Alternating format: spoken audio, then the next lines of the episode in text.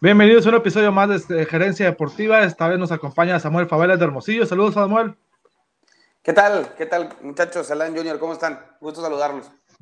Perfecto, muy bien. Junior, saludos desde Obregón. Alan, ¿qué tal? Eh, Samuel, eh, un gusto saludarlos. Saludos desde Obregón. Perfecto, bueno, pues arrancaremos rápidamente con lo que sucedió el día de ayer en la Liga Mexicana del Pacífico. Eh, bueno, la Liga Arco Mexicana del Pacífico, a nosotros no nos paga, pero igual es el nombre de la liga, que es el Cordiales, sin modo así es la cosa. el conjunto de los Yankees sobrevivió a lo que parecía algo muy complicado, el, sacar un partido de Culiacán después de lo que habían batallado ofensivamente un, un día antes, Junior. Principalmente la acción se vio por parte de Carlos Sepúlveda con cuatro imparables, también Dariel Álvarez el refuerzo, se, se hizo notar su presencia también con cuatro hits, pero la noche se la lleva obviamente Héctor Velázquez y te daré el paso a ti para que nos expliques un poco más de cómo fue la actuación de Héctor, que no era tal cual un refuerzo, lo platicaba con Samuel antes de entrar al programa, no era tal cual un refuerzo de playoff, pero un refuerzo de la temporada y que se iba a ver pues no era lo más óptimo que sus dos salidas en semifinales perdiera el equipo. Se habló de un meeting antes del partido con Héctor. Obviamente, él siendo el veterano del equipo, claramente fue la diferencia y se notó desde el primer inning cuando Obregón tomó ventaja en el marcador. Sí, efectivamente, Alan, como bien lo comentas, Héctor Velázquez hizo la diferencia y ya le tocaba, ¿no? Creo que estaba pendiente en las cuentas ahí con Jackie de Ciudad Obregón porque eh, con el simple hecho de traerlo, ya que se dio mucho, el equipo de los Mayos de Navojoa no había tenido una salida así de sólida, ninguna. Esta es la más sólida que ha lanzado y en qué momento, ¿no? Eh, creo que eso fue fundamental para la victoria de Yaquis también. Eh, como bien lo mencionas, el despertar de Ariel Álvarez, que tampoco no le había ido bien. En su primer juego produjo dos carreras y en adelante no había conectado de imparable. Ayer se destapó y lo que hace Leandro Castro después del golpe en la mano, que parecía que, había estado tocado, eh, pues lo hizo de gran manera y pues la base ha sido Carlos Sepúlveda, que el hombre ha estado intratable, no lo pueden eh, dejar fuera, eh, se envasa ya sea base por bola ahí con infield hit o conectando, es un bateador que batea mucho a banda contraria, entonces creo que ha sido muy importante, él, él ha sido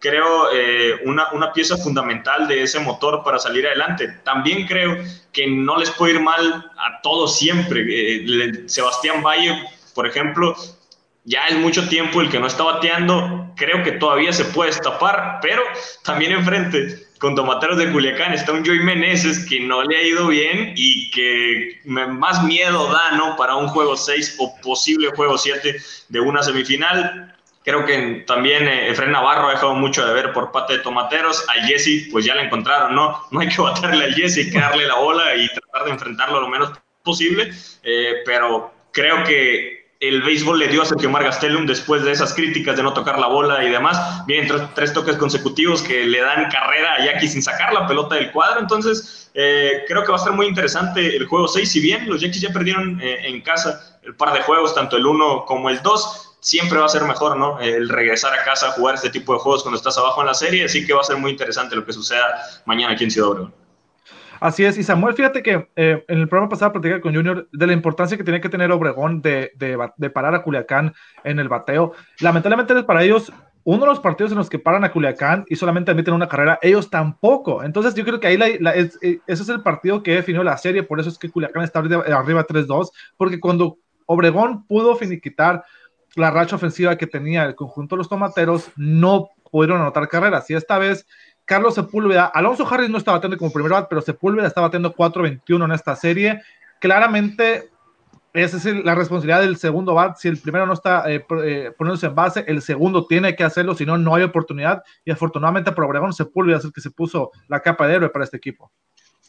Totalmente, totalmente. Tuve, tuve oportunidad de seguir eh, los últimos dos juegos en, Culiacán, no completos, pero sí eh, entre, entre Yaquis y, Tomateros y eh, abonando a lo que decía Junior, las críticas que siempre va a recibir un manager, es la historia de siempre.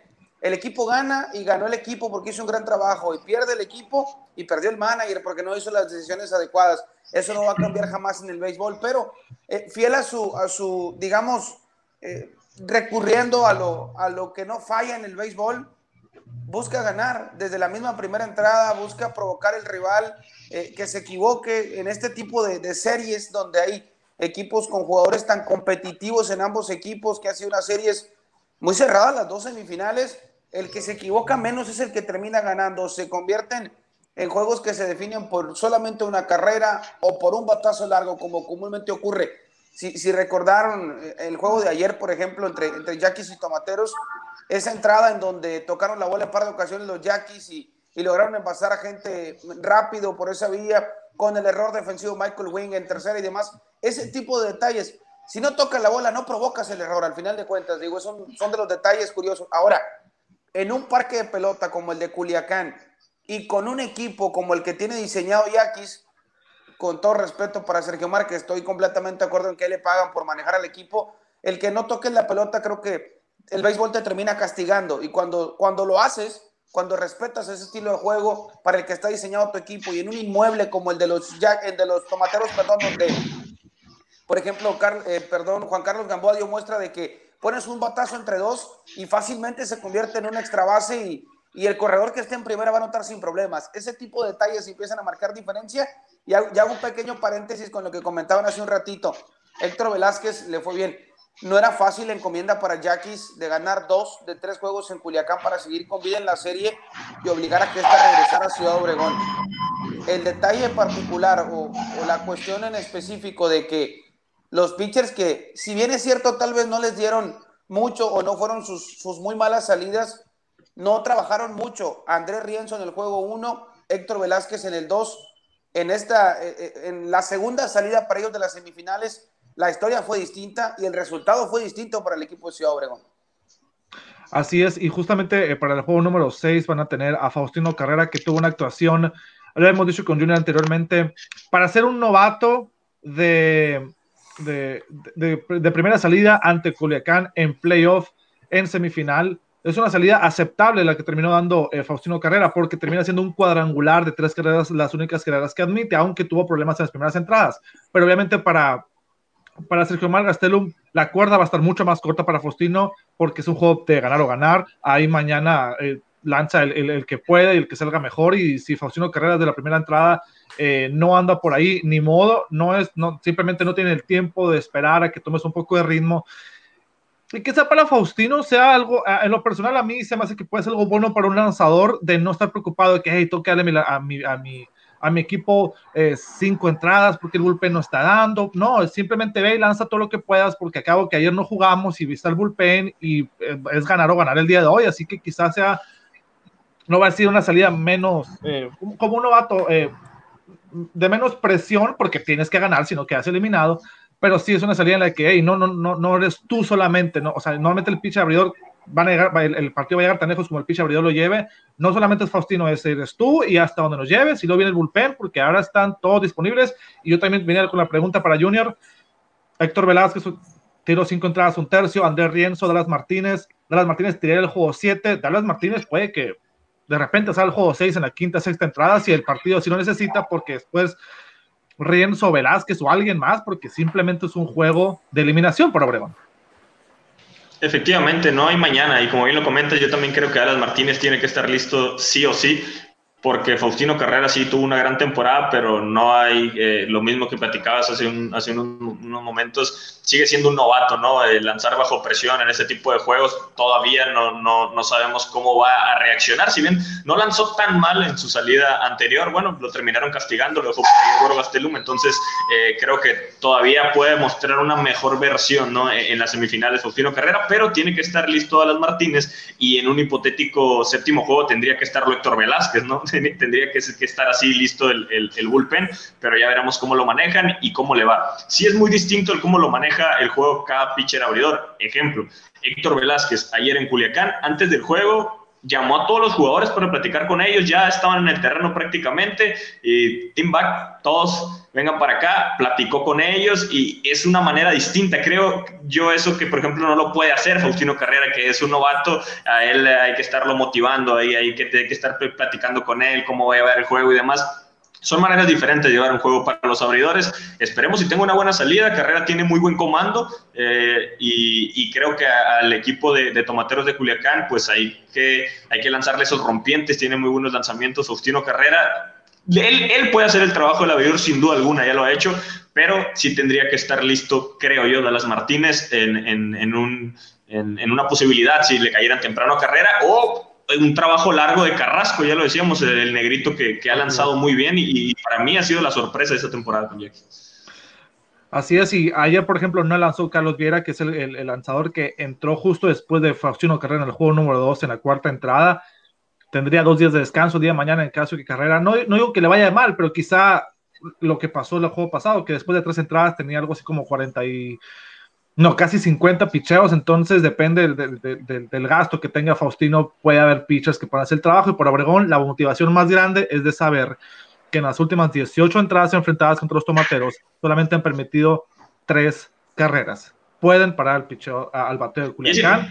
Es que contra tomateros puedes ir tirando un juego perfecto, Alan, y en tres bateadores ya va a 3 pues, o sea, tienen un tremendo, la verdad, es un tremendo line-up. Te envasan dos y cualquiera te lo puede echar para afuera. Así es, bueno, ese es el aspecto de la serie Culiacán a un partido de regresar a una final que sería, según lo que escuché bien ayer, cuarta final en cinco años de Benjamín Hill, que obviamente no es poca cosa. El manager que a mí me encanta como maneja, como es, porque da de qué hablar, no está callado, pero hay mucha gente. El, el, el controversial Benjamín Hill, pues busca la, la palabra perfecta para decir el manager de los tomateros de Culiacán.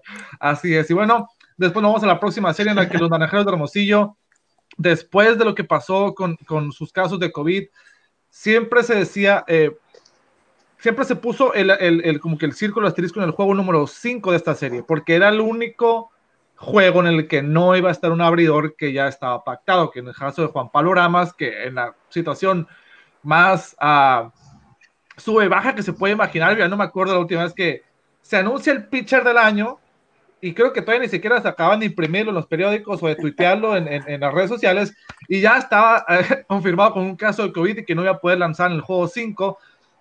Y entonces Hermosillo tenía que, obviamente, mucha gente pensaba, pues es que ganar el juego 3 o 4 para que el 5 no te veas tan apretado. Y terminan perdiendo los dos juegos. Y en la primera entrada, José, eh, a José Ramírez no le va todo bien, estuvo a punto de salir de la entrada, pero igual le permiten dos carreras. Y en ese preciso instante, Samuel, la cosa no se veía bien para Hermosillo porque tenías dos juegos seguidos perdiendo, arrancabas mal el partido, eh, perdiendo también 2-0, no se veía tu ofensiva por donde eh, podía eh, concretar que un Romario Gil que había tirado muy bien el juego número uno, pero el cuadrangular de Julián León vino de quién sabe dónde y le cambió el chip al partido. Después de ahí, Hermosillo simplemente no volteó atrás. Sí, Alan, tienes, tienes mucha razón. Y ahorita que comentábamos el tema específico de cuando respetas el béisbol o cuando te mueres con tu idea, hablando de, oye, Sergio Mar, si, por alguna razón fue criticado y no tocaba la bola y demás, y volvió a ese estilo de juego que le daba siempre resultados, o la manera de manejar que me podré incluir como aficionado, me desespera tanto ver a esos managers que salen hasta cuatro veces en la misma entrada, pero que es parte de su estrategia y que si a los señores les funciona, no lo van a dejar de hacer los critiquemos o no lo hagamos. Es parte también de su forma de trabajar y de, y de, repito, un estilo de juego que les da resultados. El caso, por ejemplo, de las curiosidades que tuvo esta serie en específico hasta donde va el momento, los primeros dos juegos estuvieron para cualquiera. El picheo naranjero se fajó de manera tremenda en los primeros dos juegos que le permitió ganar esos dos compromisos. Ese juego en donde se decide por el batazo Isaac Paredes, el refuerzo en el primer juego, al siguiente día por diferencia de solamente una carrera, el tremendo trabajo que está haciendo Robinson Leyer. Hasta ahí todo el mundo pensaba, oye, los naranjeros no tendrán o no deberían tener tanto problema para viajar a Monterrey y conseguir una victoria. Si recuerdan lo que ocurrió en la serie anterior de primera ronda, fue, fue totalmente al revés. Ganaron los primeros dos juegos en Hermosillo, ganan el tercero en Mazatlán y la afición sentía que tenía el boleto en la bolsa. La gente de Hermosillo sentía que estaban en el otro lado y un equipo que está en semifinales y un equipo tan aguerrido como Venados y como lo son ahora los Sultanes, no los puedes dar por muertos por, por nada del mundo. La situación la conocemos. Eh, ahora ganan dos, llegando a su estadio los Sultanes de Monterrey. Ahora, no le puedes quitar mérito y por eso hablábamos eh, hace rato de morirte con tu idea. No había, el único pitcher abridor en playoff que no había aceptado una sola carrera por Hermosillo era el zurdo Ryan Verdugo. Le hicieron cinco los sultanes en el primero en Monterrey, el tercero de la, serie general. Después, el picheo naranjero en toda la postemporada, el relevo, no había aceptado una sola carrera limpia. Pues le cayeron al relevo en el segundo juego, en el juego 4. Béisbol, parte del béisbol, parte del juego. Ahora, muchos decían, bueno, van a adelantar a César Vargas con menos días de descanso para el juego 5, o entre Vargas y Verdugo los van a utilizar. nadie sabía qué iba a pasar. Pues se murió con su estrategia Juan Navarrete de que en temporada regular, cuando no tenía un abridor disponible, utilizaba a sus novatos para abrir juegos. José Miguel Ramírez, José Ángel Cerda, entre ellos empezaron a, disputar eh, el lugar para estar lanzando dos, tres entradas y, tratar de ayudar al equipo a que llegase el bullpen. Ayer lo hizo Navarrete, muchos lo criticaron en la misma primera entrada cuando le hicieron dos carreras a Ramírez. Su equipo le respondió. Al final, lo que no había sucedido, y lo decías bien, lo que no había llegado en el bateo, ayer llegó. Ahora, toda la gente decía, oye, ¿por qué no juega Alejandro Flores Carrillo titular si está bateando? Le dio el voto de confianza a Julián León y la manera en que le respondió ayer, digo, nadie lo hubiese pensado, pero ocurrió. Nico Vázquez no estaba bateando, ayer le respondió. El Cochito no tenía un imparable en cinco juegos. ayer volvió a pegar de hit. Ahora, ellos, acompañados de un muchacho como Pepe Cardona, que tiene 11 juegos conectando imparable, bueno, ¿qué, le mueves? Por algo los dos equipos están en semifinales y están regalando una gran serie. Así es, y justamente eh, mencionándolo, el, caso de Faustino Carrera, ¿no? Del, no meterte mucha presión en el aspecto de que tienes que darnos cinco entradas. Yo estoy, estoy seguro que José Ramírez Juan Navarrete Jr., yo pienso que le, tuvo que haber dicho, vas a empezar el juego, pero no vayas pensando que tienes que tirar tres, cuatro entradas. Sáqueme la primera, a ver cómo te va la segunda, y no te preocupes, tú saque los autos que puedas sacar, y después ahí vemos. Lo bueno para Hermosillo, que justamente lo hemos mencionado en el capítulo anterior, es, parece que un equipo que no batea mucho, pero tiene la confianza que pueden tener bateo oportuno. Entonces, si, si nuestro picheo permite una carrera, nosotros podemos hacer dos. Ah, pues si ayer había un partido en el que necesitaban meter muchas carreras, cosa que no habían hecho en todos los playoffs, era ayer. Era un partido en el que sabían, iban a, y no tenían a su pitcher del año, iban a hacer muchos otros que estaban lanzando, muy probablemente iban a tener que meter unas 5 o 6 carreras por juego y terminan anotando 8 carreras, cosa que en todos los playoffs no habían hecho. Decíamos, no es bateo, no, no es la cantidad de hits que pegan, es la calidad de los hits, como que tiene un tiempo muy bueno para elegir cuándo, bueno, no elegir, ¿no? Cuando se les da el bateo a los naranjeros.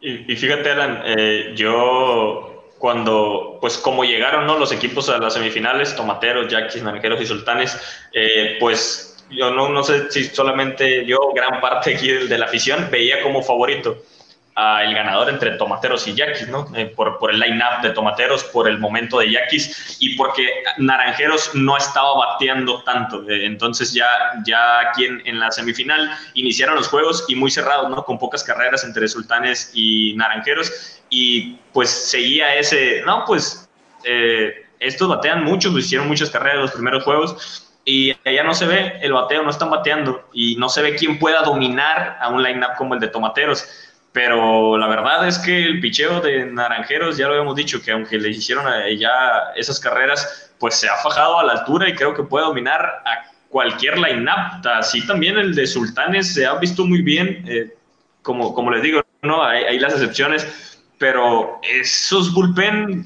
ya, ya, veo dominable al equipo de Tomateros porque ya lo hizo Héctor Velázquez, porque... Eh, y los, los, han dejado ahí a raya algunos lanzadores, entonces creo que va a estar muy interesante, pase quien pase, a la final, eh, que creo que todavía Naranjeros y Tomateros lucen como favoritos, eh, sería una final muy interesante entre lo que le quede ¿no? de picheo a Naranjeros para la final y también el momento de Tomateros, porque hoy por hoy no están en, su mejor momento de, lo que es la ofensiva de, los Guindas, ya lo demostraron ayer y como lo repito, ¿no? el, el que Joey Meneses esté apagado, el que le hayan quitado el bat a Castillo, el que el Tano Elizalde no tenga corredores en los senderos cuando viene a batear, pues es prácticamente la muerte para Tomateros. Así es, y fíjate Samuel que curiosamente para, yo creo que para toda la afición hermosillense que obviamente le gusta el béisbol, darse cuenta que la, esta temporada en la que Hermosillo no perdió ni una sola serie en casa, no puede ir al estadio. El equipo que tiene cinco ganados, cero perdidos en casa, no puede meter a afición al estadio. A lo que voy es, Hermosillo va a su casa donde repito, no ha perdido ninguna serie en toda la temporada y está invicto en los playoffs, a buscar un partido para avanzar a la final con César Vargas y Ryan Verdugo, que son dos lanzadores que claramente eh, eh, tienen la capacidad de sacar una victoria por ellos mismos. Y después la pregunta, en el caso que Hermosillo pase a la final, adelantándonos un poquito, es dos cosas. La primera y la más importante es, ¿jugará o no Juan Pablo Ramas? Y la segunda es, ¿con qué se van a reforzar? Porque claramente el refuerzo puede que sea bateo, pero si no está Juan Pablo Ramas, entonces ya, ya, ya sigue el pitcher, entonces yo creo que es, la decisión del refuerzo va a venir mucho en base a si puede jugar Juan Pablo Ramos o no. Y lo más interesante de esto es, normalmente la Liga Mexicana del Pacífico, justo en cuanto las series terminan, al próximo día hacen el draft de refuerzos. En el caso de que las series terminen el, el martes en la noche, el refuerzo sería el miércoles, quizá para ese día Hermosillo no tenga la respuesta correcta de si podrá jugar o no Juan Pablo Ramas. Y es un problema es un problema bueno de que, bueno, vaya a la final, ¿a quién, ¿con quién me refuerzo? Un problema que yo estoy seguro que Navajoa, Mochis, Jalisco, muchos quisieran tener, pero no deja de ser una, una, una, cuestión interesante de saber con qué me refuerzo, porque obviamente picheo tengo, lo tengo bien, pero mi picheo de año no va a poder lanzar, pero necesito bateo, pero no saber el miércoles, lo pagamos a mediodía, si más puede ir o no. Bueno, mira, eh, también hay que, hay que recordar algo importante. Voy paso, paso por paso. Primero, estoy de acuerdo en que lo que puede necesitar el club, pero también eh, cuántas veces oímos la, la famosa frase de, oye, ¿vas por lo que necesitas al, al, draft de refuerzos o vas por lo mejor disponible? Que son dos cosas distintas. Tal vez tú necesitas, lo decías bien ahorita, pichó abridor, pero dicho con todo respeto, y no, no estoy hablando a nombre de, de un directivo, pensar, vamos a suponer que se quedara Jackis en, en, en, la etapa, no, no avance a la final, pues que se quede. Héctor Velázquez. Dime tú, dime tú, está la opción de Héctor Velázquez, pero dime tú también, ¿cómo dejas a un tipo como Sebastián Valle con la temporada que está teniendo fuera, sabiendo que tú tienes un cacher menos? Porque César Salazar, César Salazar dio positivo y no sabes cuándo lo vas a recuperar. Ahora, un tipo de la jerarquía de Sebastián, que es sumamente oportuno para batear ante un equipo eh, como Tomateros, que es un equipo sumamente experimentado. Dime, ¿qué, ¿qué, te cae mal? Ninguno de los dos te cae para Ninguno nada. Ninguno de los dos. Mal. Fíjate que Junior dijo muy bien la mención de a veces no tanto irse por el nombre del lanzador, sino irse por lo que ha hecho últimamente. Y a veces te refuerzas en playoff. Supongo la primera ronda de playoff. Se refuerzan en base a, lo, a los números de la temporada regular pero a veces te fijas en los números de las últimas dos semanas de ese bateador que a lo mejor bateó 320 en la temporada regular, pero las últimas dos semanas ha bateado 170, entonces ya te pones a pensar, a ver, viene en forma y ahí viene el punto que tú dices, de, de lo, fíjate, los dos, los dos nombres que mencionaste vienen exactamente a, lo, a los dos puntos diferentes. Y voy contigo, Junior. Héctor Velázquez no había tenido ninguna, ninguna apertura eh, buena con Obregón, la tuvo el día de ayer, entonces ya dices, ok, ya es un posible refuerzo. Sebastián Valle por experiencia, por la posición, por el bateo oportuno que tiene en playoff, es una opción, hubiera sido una opción normalmente, pero no está bateando últimamente y tampoco lo haciendo contra Culiacán. Entonces, si Hermosillo va contra Culiacán, tiene que decir, ¿qué me voy?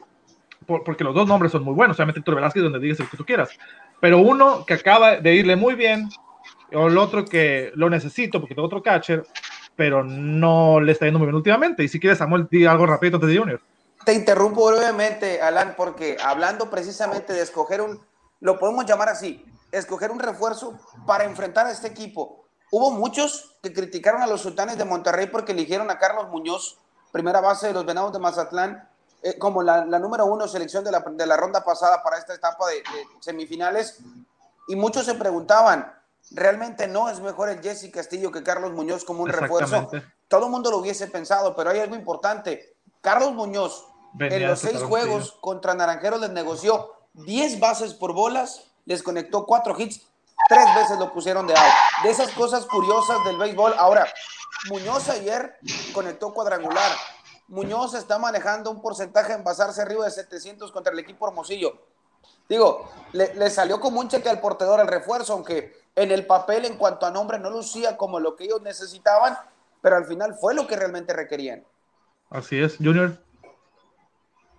Sí, bueno, eh, yo creo que eh, Valle es un, un, hombre con mucha experiencia, la verdad, eh, y, y, es, un, es un tremendo líder también, un motivador, eh, y es un hombre que le puede aportar mucho a un equipo, tal cual así el carácter parecido a lo que hizo Jesse Castillo en Tomateros de Culiacán, que al equipo que llegue no se va a achicar, ¿no? Eh, lo que creo le pareció por ahí le, un poquito a, a Rodolfo Amador con los Naranjeros de Hermosillo, pero eh, no está bateando. Yo creo que Valle ahorita no sería refuerzo para, para ningún equipo. Eh, la verdad, con todo respeto para la trayectoria, sabemos que es un hombre oportuno, pero creo que en estos momentos mm, no sería, a diferencia de Héctor Velázquez, que si no le fue muy bien en, en, la temporada, bueno, la verdad es que todavía no termina de irle bien, salvo la actuación esta, esta última, pero sabemos de los tamaños que tiene el hombre, de cómo se faja, de las características, entonces yo vería pues mucho más viable si pasara así, no que ya fuera, que pasaran que tomaran a, de, esos dos que me mencionan, que tomaran a un lanzador como Héctor Velázquez en caso de que no regrese Juan Pablo Aramas, la veo complicado que regrese Juan Pablo Aramas a, lanzar, va a ser toda una polémica que regrese a la Liga Mexicana del Pacífico para este cierre, pero si yo de esos dos, yo me iría por Héctor Velázquez. Así es, como dice dicho, nunca puedes tener demasiado picheo. No hay tal cosa como tener mucho picheo. Ya para terminar, eh, Samuel, últimos apuntes para ti. Hay un detalle solamente que yo quiero resaltar. Eh, si bien es cierto, todo el mundo estamos pensando en que los peloteros que el equipo naranjero de Hermosillo anunció como, como jugadores positivos, la mayoría estamos pensando en que no los vamos a volver a ver este playoff. Ojo con un detalle importante, eh, ojo con un detalle importante. La mayoría de ellos, y se, se aclaró en la conferencia de prensa que el club dio, están en diferentes etapas de su recuperación. Para acabar pronto, y, les va un adelanto de un pelotero que se nos está yendo al momento del radar y que puede ser importante. en el juego número 3 de la serie en Mazatlán, Fernando Salas en ese momento él dio positivo. Es decir, él ya tiene ahorita cerca de 15 días, cerca de 12, entre 12 y 13 días.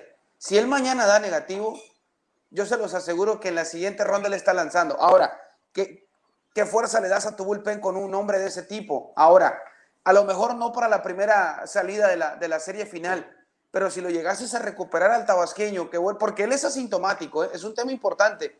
Él es asintomático, además de que dio positivo.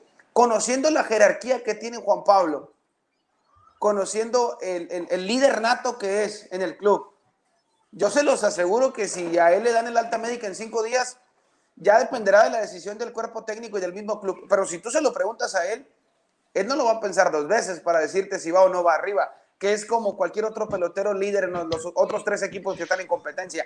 Yo, yo sí, no sé, yo sí me atrevería a decirles que, que no pensemos o, no descartemos completamente en ver por lo menos a uno de esos dos que les menciono. A Juan Pablo Ramas, si llegase a tener oportunidad de, de, salir negativo, bueno, si llegase a tener oportunidad de jugar por salir negativo en su prueba de COVID, él no va a pedir la bola, se la van a tener que quitar de las manos para ver si siente que otro jugador. Cierto. Junior, eh, a punto final para ti. Pues nada, ¿no? Eh, agradecerte por, por, la invitación y que estén atentos. Todo puede pasar en un 6 y más en un juego 7. Por ahí, si se llegan a ir cualquiera de estas dos series. Muchos creo que eh, dimos muy temprano por, por, por por finalistas naranjeros y por ahí Sultanes le puede dar la sorpresa, ya, ya vimos que no es un equipo fácil. Y por el otro lado, bueno, también vimos eh, muchos eh, criticaron o criticamos eh, de alguna manera como manager de casa que somos todos a Sergio Omar Gastelum y la manera de dirigir en contra de Benjamín Gil, el cómo era, se veía un line-up imposible de dominar, bueno, ya lo dominó y de qué manera. Y además le hizo bastantes carreras sin sacar la pelota del cuadro por ahí con los toques de pelota, entonces todo puede pasar que no den a nadie por ganado en un juego 6 y todos van a ser peligrosos al llegar a la final. Y ya para terminar, es lo bueno de esta liga, lo, competitiva que es, lo difícil que es en playoff y lo afortunados que hemos sido de tener primeramente temporada y los playoffs que hemos visto, porque el año pasado fue el primer año en el que hubo cuatro series de primera ronda por el nuevo formato de que ocho de los diez equipos pasaran a postemporada. Bueno, este año de los cuatro series, las cuatro se fueron mínimo a seis juegos. Curiosamente que las cuatro terminaron exactamente seis juegos. Y en semifinales también tenemos en ambas casos series de al menos seis juegos. Y por más que estamos hablando de los refuerzos de que Hermosillo pueda darle a alguien de Obregón, no se nos agarraron y todos sabemos que el próximo jueves, cuando sea el día de descanso entre una serie y otra, estamos hablando de Monterrey contra Obregón en la final. Muchísimas gracias compañeros Junior, nos vemos. Saludos. Saludos, muchas gracias, que estén muy bien. Nos vemos Samuel, que estamos en